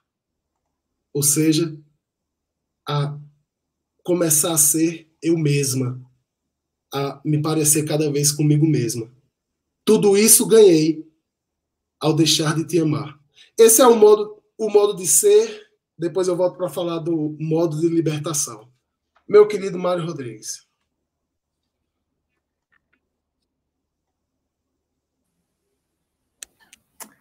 Muito bem, meus queridos. Não é à toa que, num ato falho, eu disse que era uma aula, porque realmente vocês dois aí deram duas belíssimas aulas sobre esses dois belíssimos livros, né? aprofundando ainda mais o conteúdo que foi dado, não é, Helder, na primeira intervenção, correto, correto Helder? Porque esta foi a segunda, Pedro, intervenção. Bom, queridos, eu vou falar de um outro conto agora, é um conto que se chama Uma Galinha, da Clarice Lispector. É, como eu falei na minha primeira intervenção, Clarice Lispector é uma escritora, embora, como foi comentado aí, extremamente sensível, né, com a sensibilidade da flor da pele, mas ela é uma escritora no, na acepção plena da palavra. Ela domina o ofício de escrever. Então, nunca nada é ingênuo. É, por exemplo, no conto, existem na, no século XX, aliás, é, contemporâneos de Clarice Lispector. Né? Existem dois grandes pensamentos, duas grandes reflexões sobre o conto que meio que é, influenciaram o conto produzido no século XX. Uma delas é do Hemingway, o Ernest Hemingway. Ele fala da teoria do iceberg. Então ele diz que um conto é o seguinte: é sempre o desenho de um iceberg na superfície está uma pequena ponta e abaixo da superfície está todo um mundo. Então, o que o escritor faz no seu conto? Ele apresenta a ponta do iceberg na superfície. E o leitor, ele vai mergulhar nas águas mais profundas. Ele vai descobrir tudo aquilo que não está dito, tudo aquilo que está subentendido. de certa forma, dialogando com essa teoria do iceberg, tem um escritor argentino chamado Ricardo Pilha. E o Ricardo Pilha, ele fala da teoria da história secreta. Então ele diz que cada conto existe a história que está sendo contada ali num primeiro plano, mas por trás dessa história existe uma história secreta, que é a verdadeira história. Então, na verdade, você está lendo um relato, mas por trás há uma outra coisa, mais importante até, que está sendo dita. Pois bem, Clarice Lispector não apenas conhece né, essas teorias, não apenas conhece esse aspecto teórico do conto, como ela tem a capacidade técnica, de talento e de sensibilidade de colocar isso na prática e de colocar isso na prática de maneira brilhante. O conto A Galinha é um exemplo perfeito, é um exemplo fechado disso, de como numa narrativa em que você tem ali uma superfície apresentada, a ponta do iceberg, mas tem todo um mundo ali embaixo da superfície circulando, onde nós vamos descobrir um montão de outras coisas. Ou então, como disse o Pilha, tem uma primeira história que é contada, que é a história da galinha, mas tem uma história secreta, tem uma outra coisa sendo dita ali. Então, se nós pudermos dar algum conselho para quem vai ler Clarice Spector, sobretudo os contos, ou para quem vai ler literatura como um todo, sempre pense nisso. Existe uma coisa que está sendo falada, mas existe uma outra coisa que está sendo dita. Então você não pode ficar apenas no que está sendo falado na superfície. Tente sempre mergulhar em águas mais profundas, nos abismos, porque é ali a verdadeira história que está sendo dita. Feita essa breve introdução, aí agora a gente pode ir para o conto, Uma Galinha. Novamente, Clarice Lispector usa aquele expediente que a gente comentou no texto anterior. É uma história simples, é um enredo simples. É uma galinha que, na manhã de um domingo, ela vai ser sacrificada para virar o almoço daquela família. Só que aquela galinha, naquele momento específico, ela foge. Então, ela pula para o telhado, vai para a casa do vizinho, tenta escapar da morte. Um menino está por ali e persegue a galinha. Persegue para cá, captura a galinha, devolve a família para fazer o guisado lá do almoço de domingo. Só que nesse momento, e Clarice disse que por causa do susto, da angústia da situação, a galinha põe um ovo. A galinha põe um ovo e se senta, se deita sobre o ovo para esquentá-lo, como geralmente as galinhas fazem para com o, os seus ovos. Bom, aquilo sensibiliza a filha da família, né? E a filha diz assim: não, não é possível a gente matar essa galinha que acabou de dar à luz, uma galinha que acabou de virar mãe. Aliás, ela usa essa frase: olha, se você mandar matar esta galinha, nunca mais comerei galinha em toda a minha vida. Né? Isso diz o pai da família. Aí a filha completa. E eu também nunca mais vou comer galinha. Então a família se sensibiliza com aquela galinha que acabou de virar mãe e não, não matam e não comem a galinha. O tempo passa, a galinha fica ali circulando, e aí o conto, depois de um tempo, termina assim. Até que um dia mataram-na, comeram-na e passaram-se anos. Então, simplesmente um belo dia voltam, sacrificam a galinha e ela vira guisado e a devora. Essa é a história, né? Essa é a história superficial. Essa é a ponta do iceberg. Essa, existe uma história secreta aqui. Existem outras coisas muito mais profundas aqui. Vamos pensar nesse signo, a galinha o signo da galinha. Bom, como você sabe, isso aí também é semiótica básica. A galinha, ela representa o paterno. A galinha, como ave, é um exemplo fechado do materno. Por exemplo, no Evangelho de Jesus sobre Jerusalém, não é? Ele diz assim: Jerusalém, Jerusalém, matadora dos profetas e dos que lhes são enviados. Quantas vezes quis eu te proteger como a galinha protege os seus pintinhos, mas vós não aceitastes. Então você tem a galinha como uma figura materna que protege sob suas asas os seus pintinhos. Então, ou como elemento feminino numa expansão desse signo. Então, vamos imaginar esse conto. A galinha como metáfora da mulher. E a condição dessa galinha como a condição feminina. O conto é, vai para uma outra dimensão e o conto ganha uma pujança e uma atualidade impressionante. E o fato, como disse Helder no começo desse nosso intervenção, o fato de nós vivermos em tempos tão bárbaros que tratam as mulheres, o ser feminino, de maneira tão grotesca e desumana, esse conto ele ganha uma força, ele ganha realmente muito mais importância. Vamos imaginar, Clarice Lispector ela está falando aqui de galinha, né, da galinha. Mas vamos imaginar que ela não estivesse falando de galinha, ela estivesse falando do ser feminino da mulher. Então, todos nós entendemos a sequência do conto. Então é assim, a mulher é vista como um alvo, como um alvo para o bel prazer do homem. A mulher, ela é colocada numa prateleira e que em algum momento o homem, claro, estou falando da concepção machista em que estamos inseridos e misógina. Então a mulher está ali como um, um, um elemento para ser usufruído pelo homem.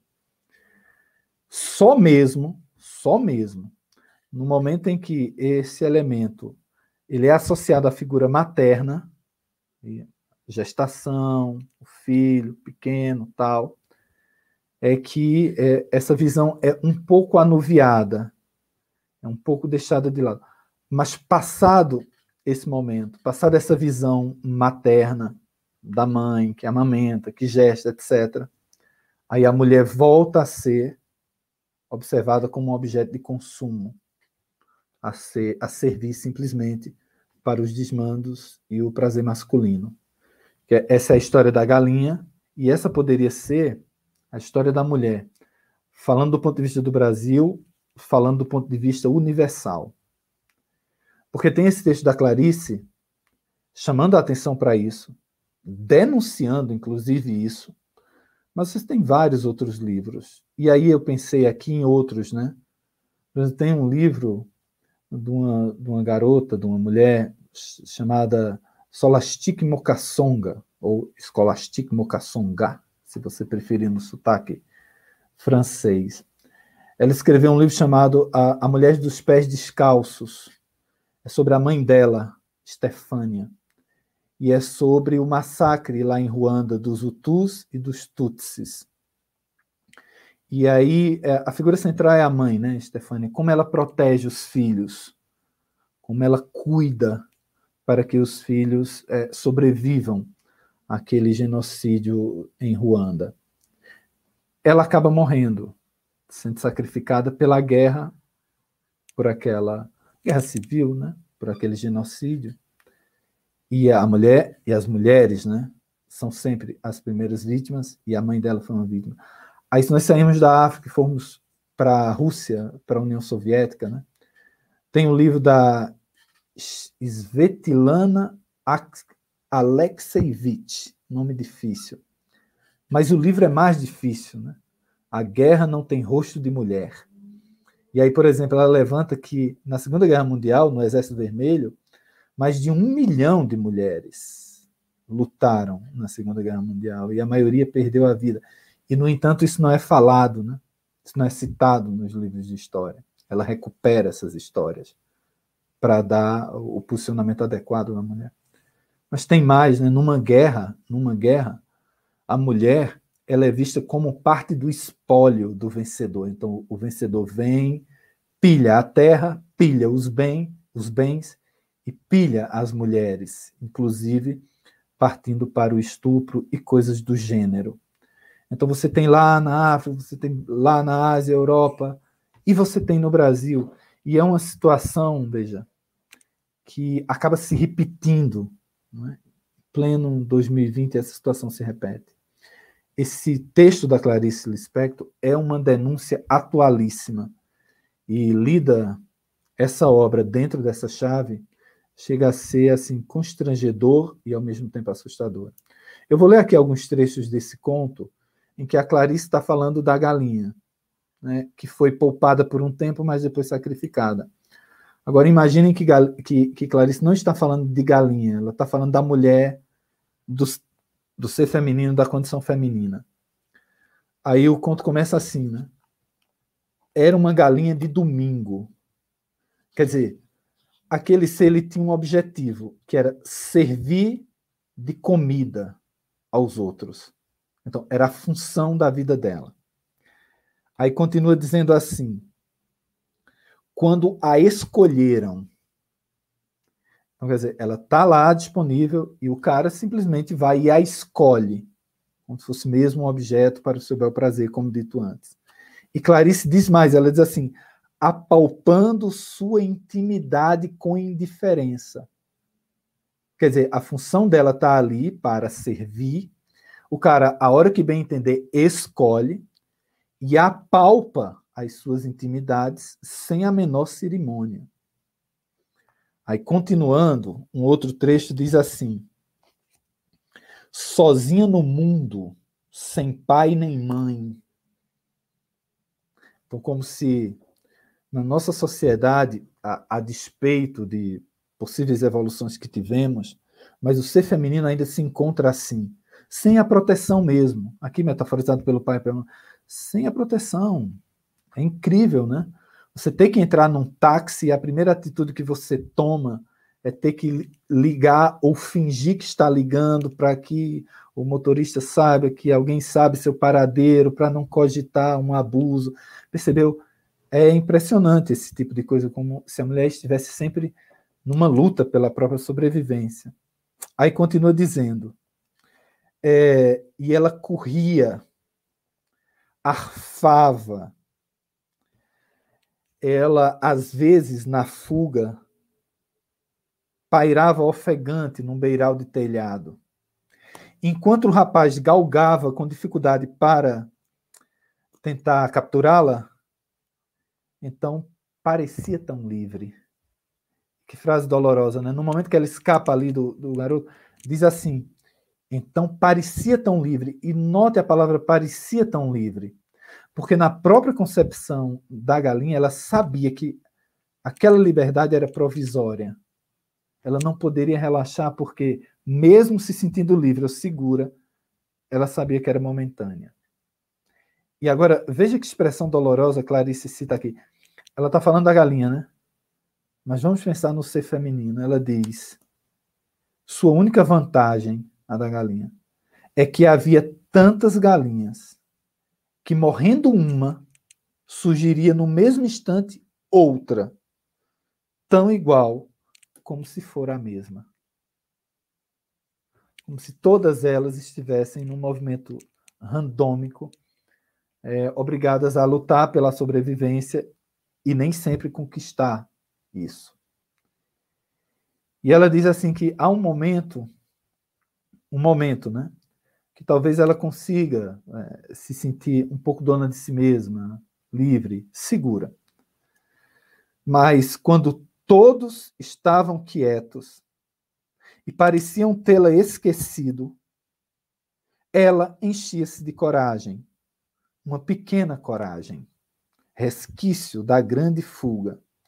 Ela circulava pelo ladrilho, o corpo avançado atrás da cabeça, pousada, como num campo, embora a pequena cabeça atraísse. Então, quando as pessoas em casa deixavam ela um pouco em paz, ela tinha esse momento né, de mundo interior. Só que aí o, o término do parágrafo diz: Mas aí ela percebia isso, e aí mexia-se rapidamente e vibrátil com o velho susto de sua espécie já mecanizada. Isso é muito impressionante, porque é como se Clarice estivesse dizendo, no momento que ela descobre alguns lives de liberdade, no momento que ela começa a dar uns primeiros passos de autonomia, é como se algo, talvez a própria sociedade, viesse ali lembrar: olha, existe um movimento mecanizado que você deve obedecer. Então, existem determinadas imposições sociais mecanizadas que vão lhe, vão lhe afixar. vão prender seus movimentos e você vai ter que obedecer. E aí no final do conto diz assim, né? Na fuga, no descanso, quando deu a luz, obicando o milho, que é todo o resumo do conto e todo o resumo da trajetória do feminino, Clarice diz: era uma cabeça de galinha, a mesma que fora desenhada no começo dos séculos. Como se essa prisão social e essa violência para com a mulher estivesse vindo sendo reproduzida desde o início dos séculos e continua a ser. E aí o conto vai na jugular quando diz: aí mataram, comeram e ignoraram aquilo porque passaram-se anos. De fato, é um conto de uma atualidade, de uma força de denúncia impressionante. E a gente estava comentando como a arte sensibiliza, como a arte amadurece, como a arte nos torna pessoas melhores. Né? Se o Brasil e a sociedade brasileira, por extensão o mundo, lessem Clarice Lispector e lessem essa denúncia, é provável que semanas como esta que tivemos fossem coisas do passado, mas infelizmente não. Por isso é necessário continuar a luta. Grande conto, uma galinha, Clarice Lispector. Muito bem, Mário. Muito bem. Vou fazer aqui mais uma mais uma incursão pelos comentários, muitos comentários, muitos comentários. O Bruno Peixoto, Bruno Eliane Augusto, em Arapongas, Paraná. Abraço de coração à intervenção cultural, sempre nos surpreendendo. Que maravilha! O Ramon chegou e chegou com grandes contribuições, dizendo assim, ó, o Afonso Romano de Santana, talvez o grande poeta vivo do país, né? O Afonso Romano de Santana disse uma vez que é fácil identificar um leitor de Clarice na rua. Bastaria olhar as pessoas ao redor e procurar quem caminha flutuando 30 centímetros do chão. Esse é o leitor de Clarice Lispector. O Afonso, que foi um grande amigo da Clarice, né? Adelmo, nosso poeta, diz assim: indicação de leitura, artigo, o texto como sintoma, a partir das contribuições de Freud e Lacan, faz uma leitura de Clarice Lispector diante das relações possíveis entre psicanálise e literatura. E aqui ele coloca a autora do artigo, Regina Simões. Ramon de novo falando aqui sobre a Macabeia. O próprio nome Macabeia nos remete aos Macabeus, um povo ancestral que, de acordo com o Antigo Testamento, passou por um longo período de guerras e privações para conseguir, por fim, sua libertação. Boa, Ramon. Carlos Janduí, já é tradição, trazendo aqui a sua cestilha, trazendo aqui o seu poema. E ele diz assim, né? Já que Helder falou, vai aqui uma cestilha. Eu falei no caso daquele, o caso do estupro, né? Então ele diz assim: que fato lamentável, ordinário, tenebroso, só a escória de um ser faz algo tão asqueroso como criar a barbárie e o tema estupro culposo e o termo estupro culposo. Muito bem, pessoal, muito bem. O Ramon aqui falando também sobre Água Viva. Água Viva era o livro preferido de Cazuza. Ele chegou a ler mais de 100 vezes. Compôs a canção Que o Deus Venha, a partir de um trecho de Água Viva, canção que Cássia Eller gravou no primeiro disco. Bem, Tainá Almeida, emocionada, emocionada, dizendo que é perfeito. E o Ramon dizendo que se empolgou, mas não tem problema, Ramon. A gente gosta muito dessa troca, porque fica como um diálogo, como uma conversa. E o programa Intervenção é justamente essa conversa Seja bem-vindo, venha sempre e colabore sempre com a gente. Mas agora eu acho que o Pedro ainda quer falar mais alguma coisa, né? Nós estamos nas considerações finais, mas me parece que o Pedro está aí na, na intenção de falar mais alguma coisa. Fale aí, Pedro, Não se cale, meu querido.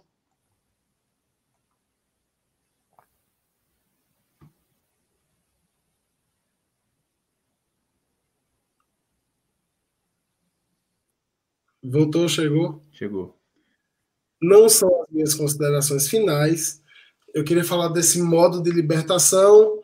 E aí eu passo para vocês. Eu não sei se vocês vão fazer ainda falar ou considerações finais hoje, talvez porque seja Clarice. Eu perdi a razão. Perdeu né? até. Mas eu queria falar em Água Viva. aí, ó.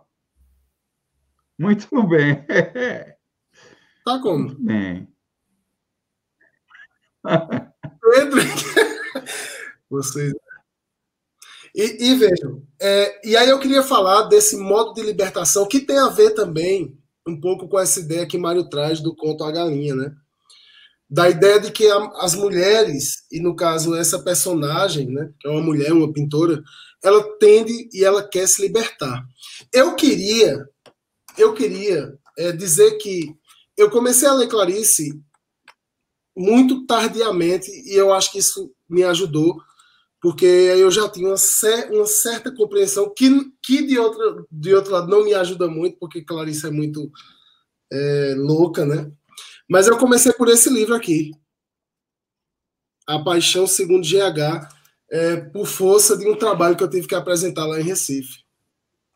E uh, eu, eu trouxe desse texto, A Paixão Segundo GH, que é um texto que eu tenho que reler, e eu acho que eu vou ter que ler umas cinco vezes. Eu já estou com ele aqui guardado para mim para a vida inteira.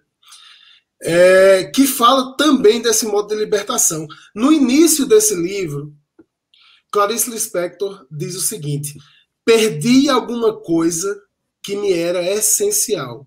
É, veja, veja você que está nos assistindo. Quando você perde alguém que era essencial para que você vivesse. Notem que eu estou falando de um modo de libertação em água viva, mas eu estou usando a paixão segundo GH para ilustrar isso. Imagine que você perdeu alguém, imagine que você passou por isso ou está passando por isso.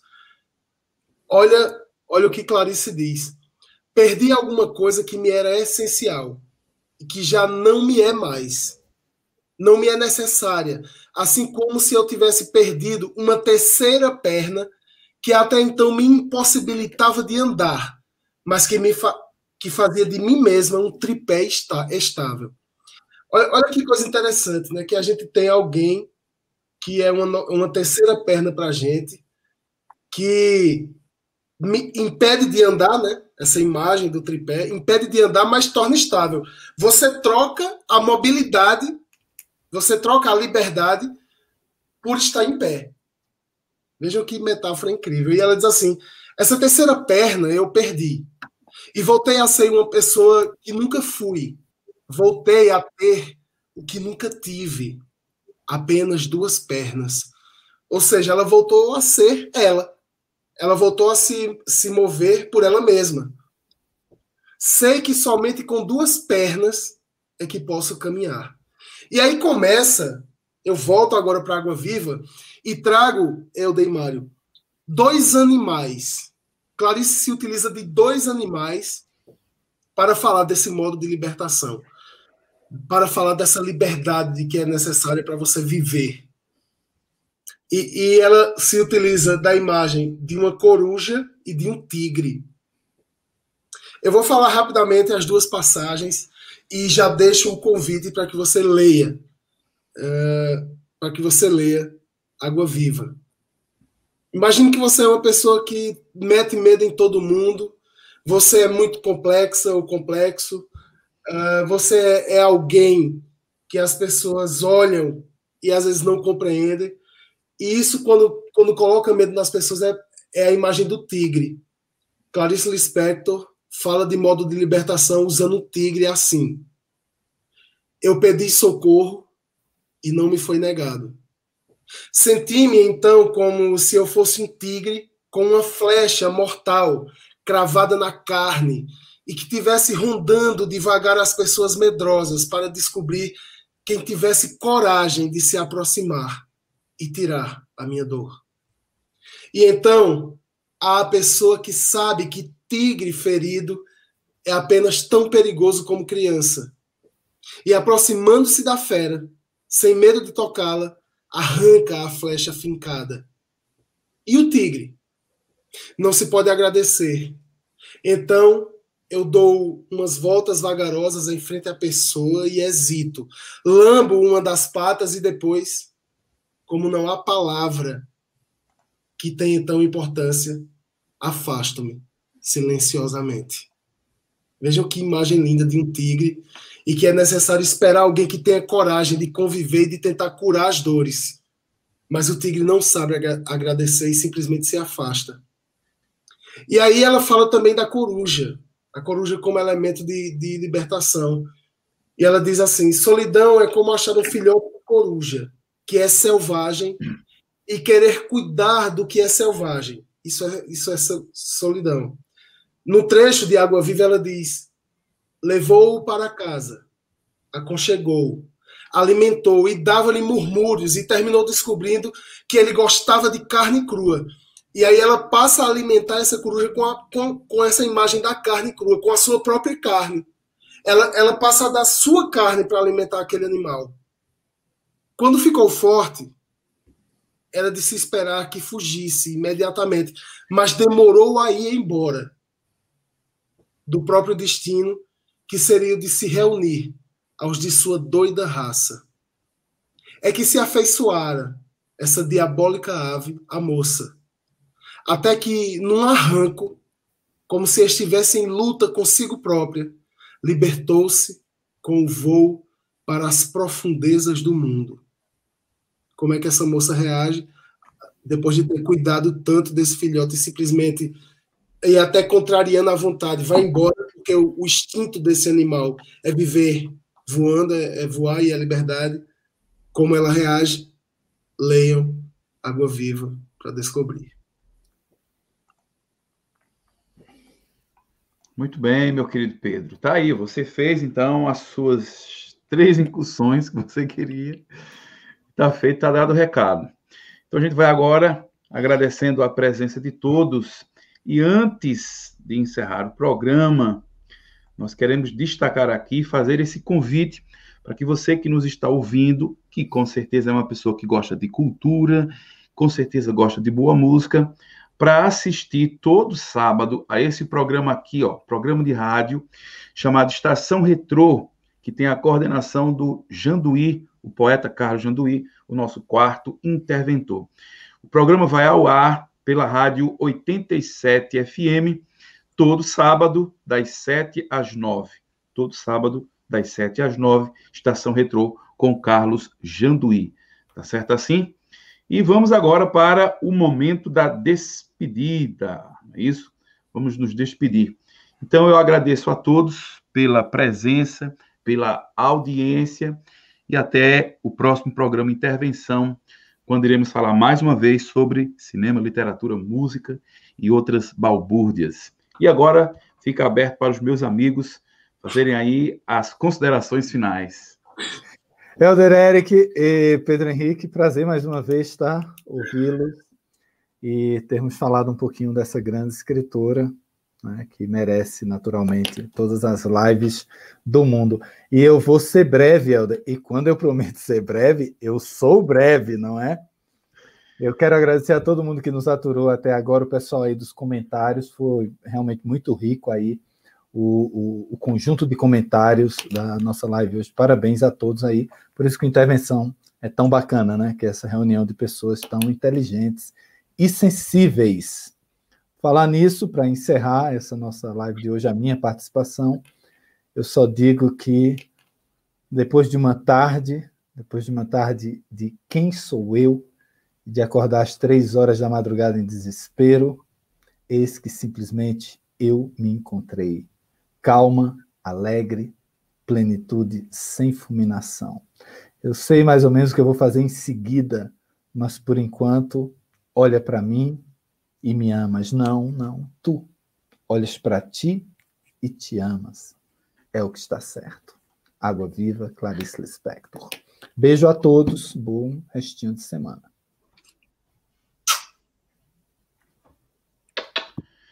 Valeu a todos. Até a próxima, pessoal.